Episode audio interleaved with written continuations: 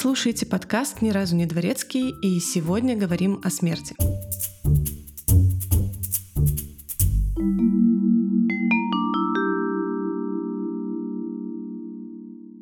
Всем привет! Как обычно, у микрофона Даша, но сегодня я не одна. Сегодня у меня в гостях Ксения, автор и ведущая подкаста «Смерть на все случаи жизни». Привет, Ксения! Привет, привет! А расскажи, пожалуйста, немного про свой проект и почему тебя, в принципе, заинтересовала такая тема. Так, а проекту, подкасту «Смерть на все случаи жизни» уже почти, ну сколько, полтора года. То есть я его веду с сентября 2021 года. Первый сезон был посвящен цифровой смерти, на чем, в принципе, я сейчас специализируюсь, хожу на интервью, пишу статьи, веду лекции. Цифровая смерть — это очень интересная штука, и благодаря ей я начала создавать подкаст. Это, по сути, смерть в онлайн-среде, различные там цифровые двойники, цифровое бессмертие, виртуальные кладбища, горевание онлайн и все такое. Вот. И мне это было очень интересно. А, такого подкаста не было, не было даже каких-то там статей на эту тему, ну, каких-то научных статей. И я решила записать подкаст, который, в принципе, хорошо зашел. Сейчас э, идет второй сезон. Я приглашаю и рассказываю рассказываю сама про смерть в разных культурах, зову людей, кто специализируется на памятниках, на смерти в Японии, на смерти в России, в других странах. И тоже очень интересный сезон. Вот, э, поэтому мне, наверное, интересно изучать смерть в разных аспектах. И смерть — это очень интересная штука, которую, наверное, нужно изучать больше. Вот. Наверное, то, что я могу сказать так вкратце. Супер, супер. Я тоже довольно давно интересуюсь этой темой, но, правда, немного в другом ключе. Угу. И э, сегодня я вообще хотела с тобой обсудить, ну, смерть бывает разная, и в том числе бывает и какая-то глупая, нелепая, комичная, странная. И вот я хотела э, с тобой сегодня обсудить какие-нибудь такие случаи. Но сначала, как всегда, огромная благодарность нашим патронам. Это Дарья Щукина, Анастасия Соколова, Алексей Петров, Татьяна Полищук, Марина Макарова, Захарова, Оливер Трач. Спасибо, ребята, вы the best. И особая благодарность, как всегда, Диане Летур, которая является мега-патроном и спонсором этого выпуска. Спасибо, Диана.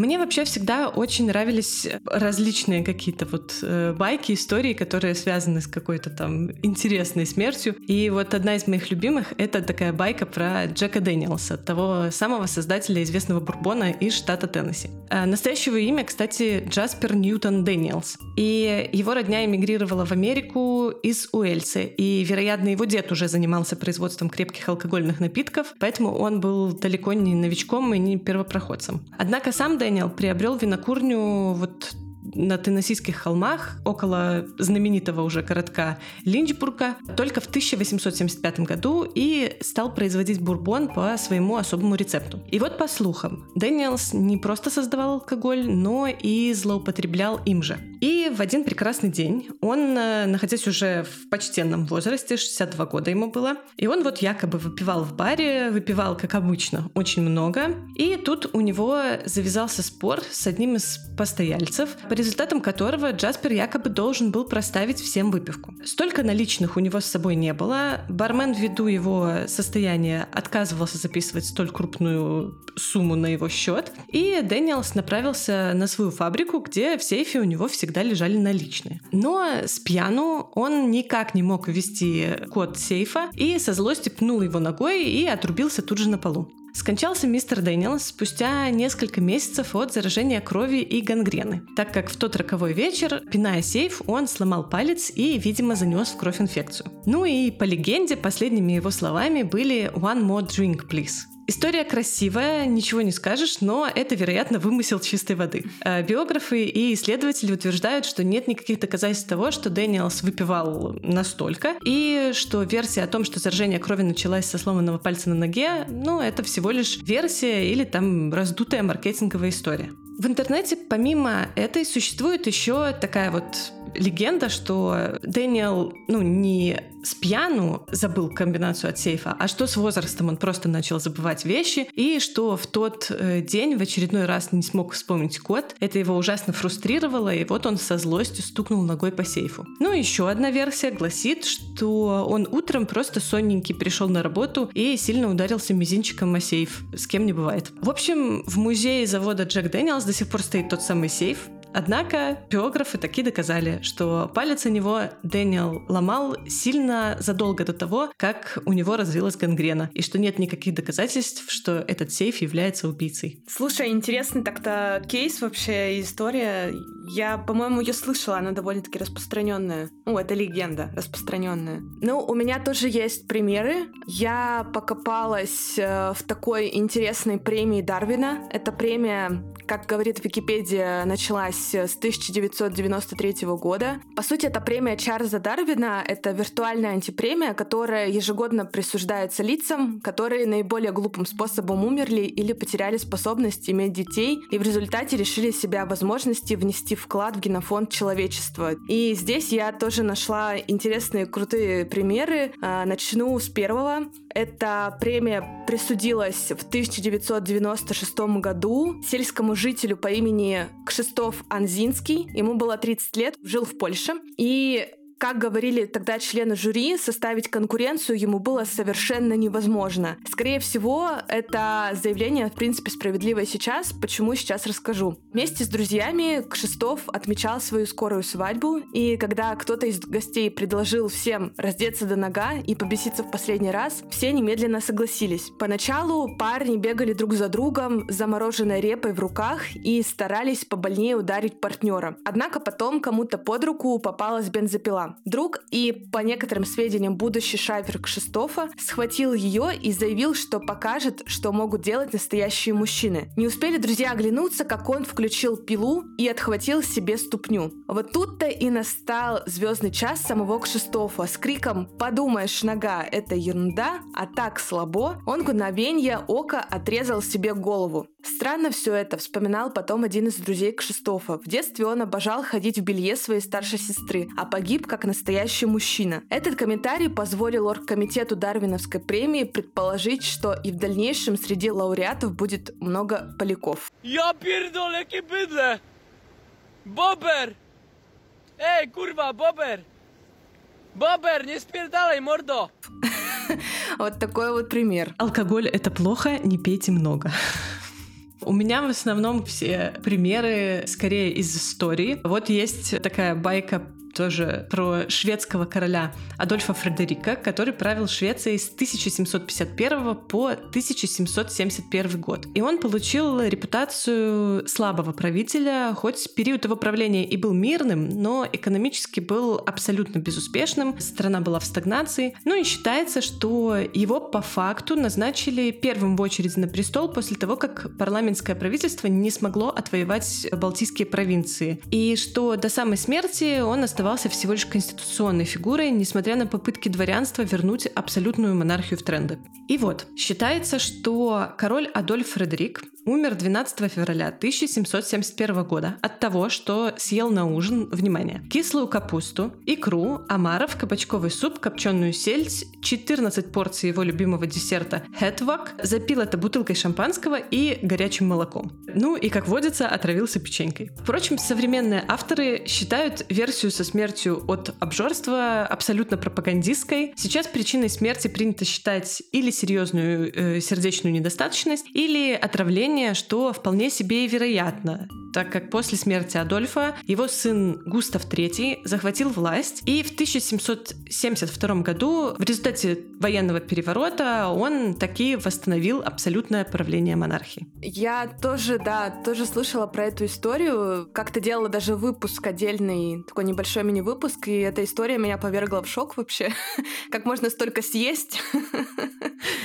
Но это получается как... Это реальная история. То есть это или тоже говорят, что раз печенькой отравился. Ну, было принято считать, что он умер от обжорства, но, вероятно, просто раздули количество съеденного. То есть, ну, возможно, он там съел, я не знаю, ложечку икры, немножечко кабачка, чуть-чуть там чего-то того, чуть-чуть того, и потом на ночь еще выпил молочка, и где-то в этом всем был, вероятно, мышьячок, и потом просто, ну, как бы по слухам разлетелось, что он съел и того, и этого, и вот этого, и умер от обжорства. Ну да, на самом деле глупость человеческая, она не знает границ, наверное. И вот э, у меня тоже есть такой пример, тоже про глупость, тоже про какую-то, наверное, жадность, не знаю про что. Тоже Дарвиновская премия 2009 года уже, то есть поближе к нам. А, мужчина Томас Джеймс, ему было 24 года, он был из города Колумбия, штат Южная Каролина. Он стал жертвой собственной жадности. Вместе со своим приятелем он отправился грабить магазин, но в отличие от приятеля, который по такому случаю купил лыжную вязаную шапку, что, собственно, уже странно, Томас решил сэкономить и вымазал свое лицо аэрозолевой краской, не обратив внимания на предупреждение о том, что краску не следует вдыхать, наносить на кожу и так далее. Как сообщил шериф Томас Лот, уже во время совершения преступления молодой человек почувствовал себя плохо, начал задыхаться, а по дороге умер.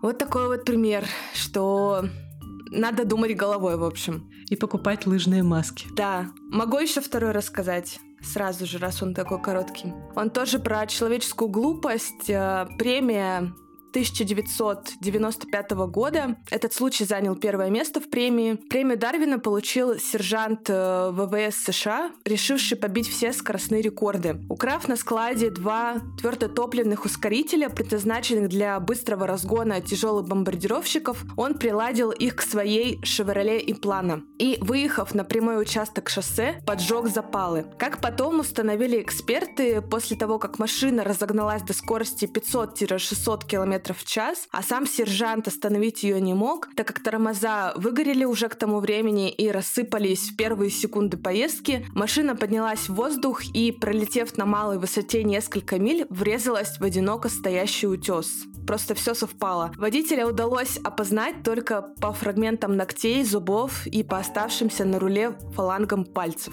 Вот такой вот случай был в штате Аризона. История потрясающая. Я ее, когда первый раз услышала, мое воображение нарисовало мне, что он был просто фанатом фильма «Назад в будущее» и решил, что если он очень сильно разгонится, то он знает все ставки и будет миллионером. Ну, а я, раз я уже плотно при королях, то расскажу еще такую историю о короле Навары. Сразу уточню, что средневековое королевство Навара было расположено на севере современной Испании, прямо на границе с Францией, и до 1162 года называлось Королевство Памплона. Ну и сейчас оно является таким испанским автономным округом. Так вот, одно время им правил король Карл II Злой уже заявка на успех. Для контекста он являлся одним из участников Столетней войны между Францией и Англией, ну а своим прозвищем «Злой» якобы обязан тому, что он приказал повесить пришедших к нему жаловаться дворян, но на самом деле это,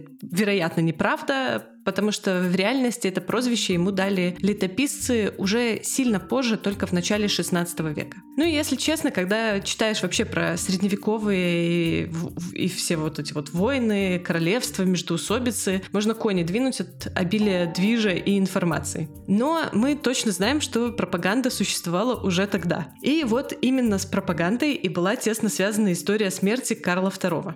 Он умер в Памплоне в возрасте 54 лет. И его смерть тогда стала известна во всей Европе, и ее часто цитировали моралисты, а иногда и иллюстрировали в рукописных хрониках. Существует несколько версий этой истории, которые различаются в деталях. И я вам сейчас вот их процитирую. Одна из них — это английский рассказ Фрэнсиса Блэкдона, датируемый 1803 годом. Карл Плохой, впав в такое состояние разложения, что не мог пользоваться своими конечностями, посоветовался со своим врачом, который приказал завернуть его с ног до головы в льняную ткань, пропитанную бренди, так, что он мог быть заключен в нее до самой шеи, как в мешок. Когда это средство было применено, была ночь. Одна из служанок дворца, которой было поручено зашить ткань, в которой находился больной, дойдя до шеи, место, где она должна была закончить шов, сделала узел по обычаю, но поскольку оставался еще конец нити, вместо того, чтобы отрезать его, как обычно, ножницами, она прибегла к свече, которая тут же подожгла всю ткань. Испугавшись, она убежала и бросила короля, который был сожжен заживо в своем собственном дворце. И вот вторая, более моралистская версия от Джона Кассела.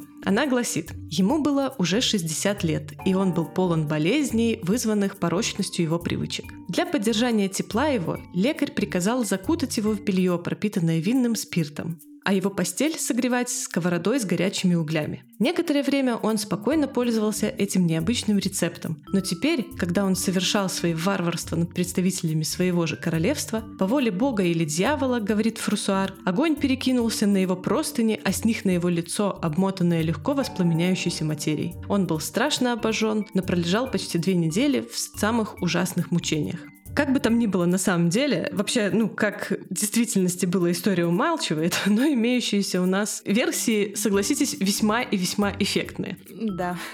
И вот они мне очень плотно напомнили еще один трагический случай. У Оскара Уайлда было две незаконно рожденные сестры, Эмили и Мэри. И обе девушки трагически погибли в возрасте 24 и 22 лет соответственно. В совершенно жутком несчастном случае, который произошел на балу в честь Хэллоуина 31 октября 1871 года, когда Мэри, танцуя с хозяином бала, сделала последний разворот вокруг танцпола, ее широкое платье на кринолине задело горящие угольки в камине и вспыхнула. Эмили поспешила на помощь к сестре, но огонь перекинулся и на ее платье. И несмотря на то, что другие гости изо всех сил пытались спасти сестер, они обе скончались от полученных травм несколько недель спустя. Ну и вот по рассказам Уильям Уайлд, их отец, скорбел по ним, но сам Оскар вряд ли был с ними знаком, э, так как у его отца было очень много детей, рожденных вне брака. Ну, вряд ли он прям знал девочек.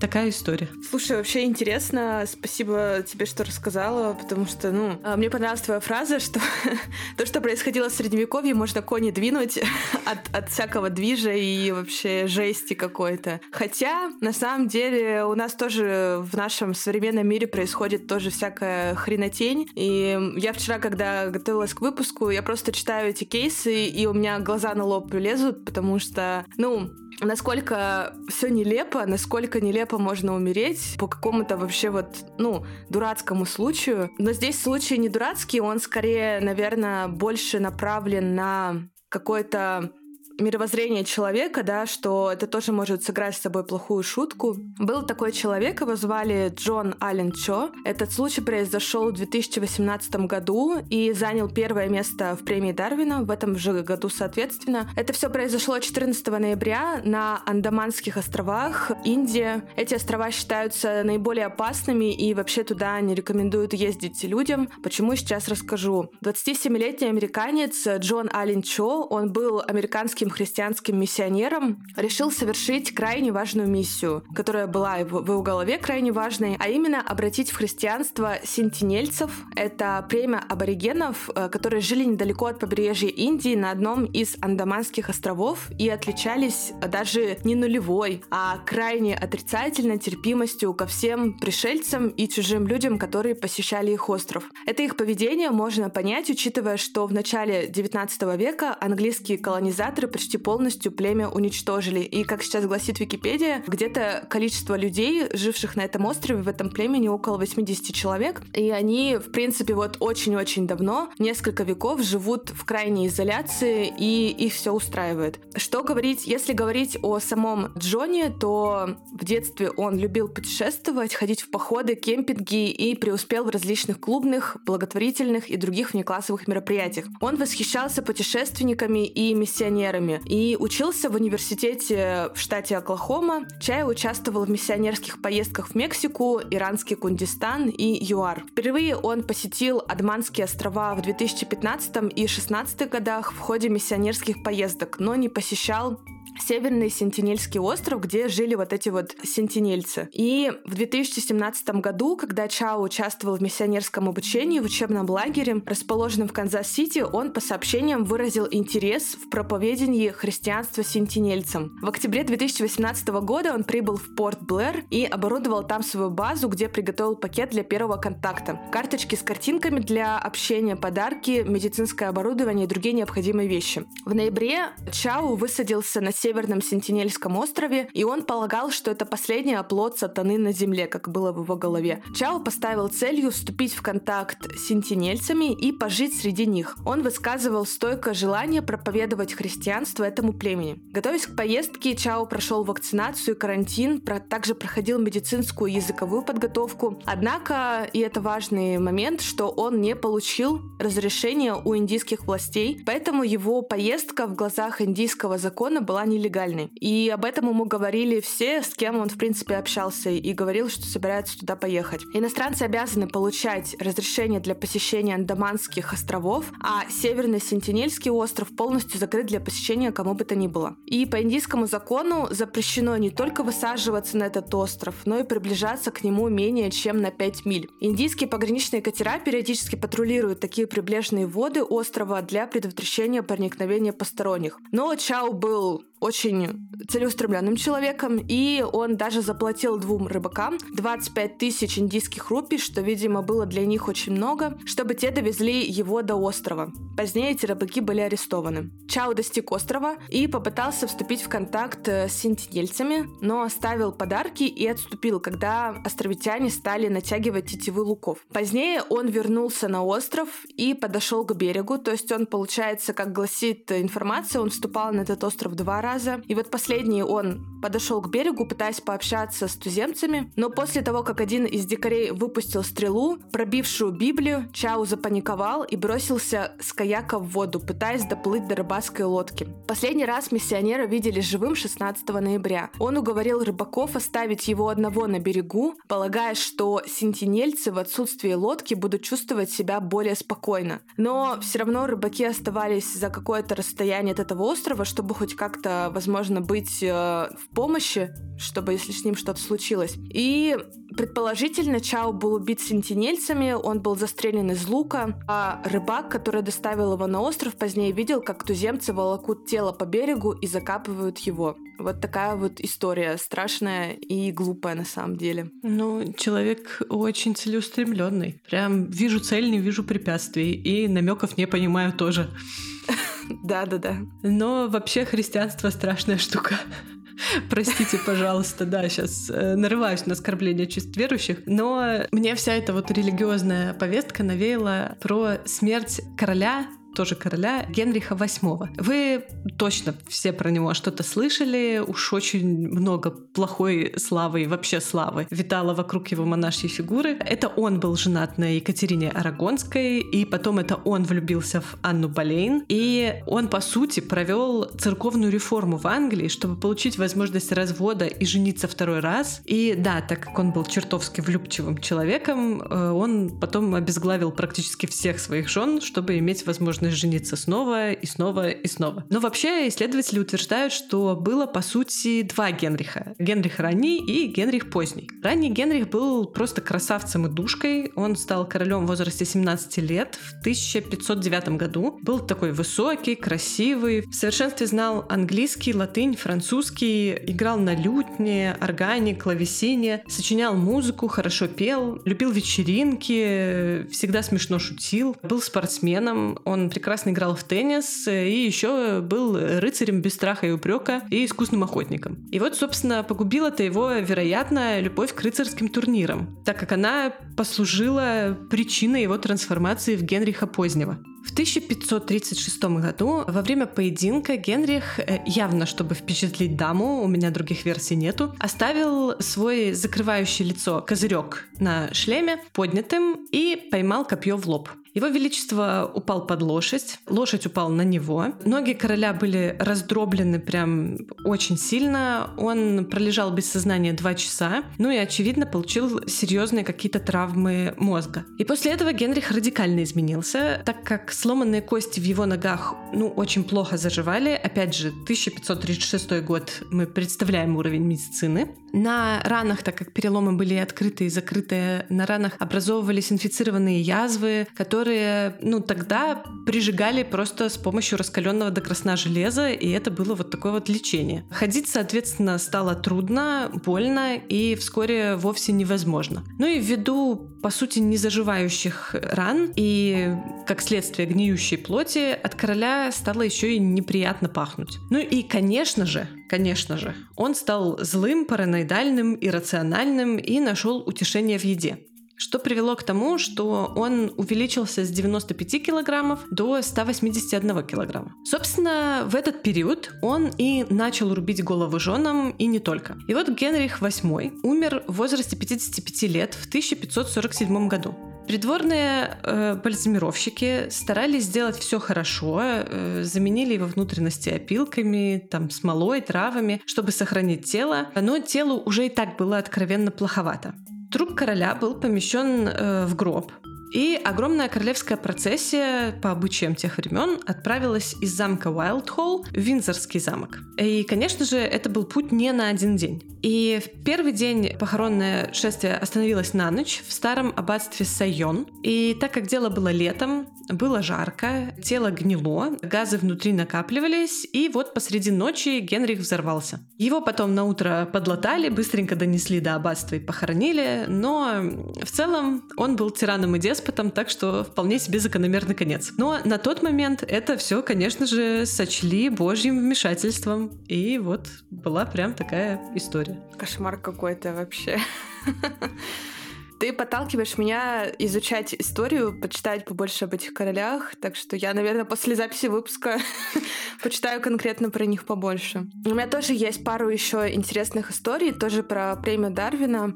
Это произошло в 2004 году, заняло первое место. Произошло это в Австрии. Горожане были немало озадачены, увидев ноги, безжизненно торчащие из кухонного стола. Ой, из кухонного окна. Небольшого частного дома. И прибывшая по вызову полиция установила, что они принадлежат вовсе не жулику, а проживавшему в доме мужчине. К сожалению, не удалось установить его имя, фамилию. Здесь такой информации нет, кто он был вообще. А в то время, как многие пребывали на улице, голова несчастного находилась в наполненной горячей водой кухонной мойке, расположенной прямо под окном. Как оказалось тогда, мужчина возвращался домой после веселой пьянки, и в здание, в дом свой он решил проникнуть не простым способом, как это делают обычные люди, а через приоткрытое кухонное окно. Однако проем был настолько узким, само окно было открыто наружу под таким углом, что австрийцу удалось протиснуть внутрь только туловище. Застряв, он попытался схватиться за что-нибудь, чтобы втянуть себя вовнутрь помещения, и схватился он не за ручку, не за что угодно, а за кран с горячей водой. Мойка быстро наполнилась, и мужчина просто захлебнулся в этой горячей воде. У полиции было очень много вопросов, но два, которые остались невыясненными, почему мужчина не попытался вновь закрыть уже открытый кран, кран, и почему он вообще полез в окно, в то время как в его кармане лежал ключ от входной двери. Вот захлебнуться в собственном доме по глупости такое, это, конечно, жесть. Австрийский Винни-Пух. Что же теперь делать?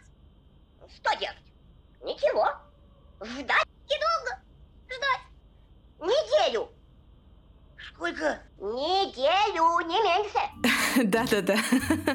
Ну, еще у меня есть э, тоже интересный случай. Это произошло в тюрьме, и этот мужчина считается вообще первым человеком в этой стране, который умер в тюрьме по каким-то нелепым обстоятельствам. Его звали Баян Бишевич, 2015 год, 16 ноября, Хорватия. В свои 25 лет Баян уже успел просидеть в тюрьме больше пяти лет, причем в несколько приемов. Последний, и он был действительно последний, свой срок 8 месяцев, он получил за письма к своей бывшей возлюбленной, в которой он ей угрожал физической расправой. Был такой не очень адекватный человек. И в камере он тоже особо спокойствием не отличался. И дошло до того, что в качестве наказания его со скованными наручниками руками поместили в мягкую одиночную камеру для буйных заключенных, в которой стены были отделаны специальными резиновыми покрытиями. Ну, наверное, вы видели в фильмах такое периодически показывают, такую камеру. Однако просто так сидеть в ней Бешевичу не позволяла энергия, которая в нем копилась и копилась, и даже скованными руками он сумел вытащить припрятанную зажигалку, которая и поджег резиновую стену.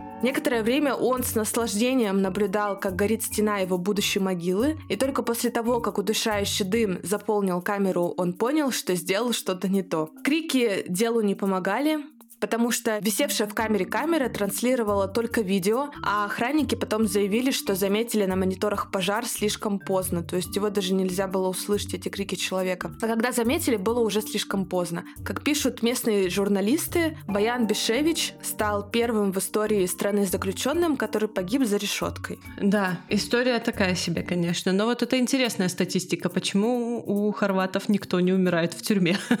Ну, в смысле, не своей смертью э, видимо, хорошие тюрьмы. Возможно. Вот. У меня есть финальная такая история, как бы вишенка на торте во всех смыслах этого слова. Это история смерти музыканта Стивена Портера. Вероятно, если вы его знаете, то скорее знаете как Стив Перегрин Тук. Он, да, взял свой псевдоним из книжки «Властелин колец». Так вот, он был одним из двух участников британской группы «Тиранозавр Рекс». И если все до этого сказанное вам ни о чем не говорит, то я уверяю, вы точно когда-то слышали их песни, например, вот эту.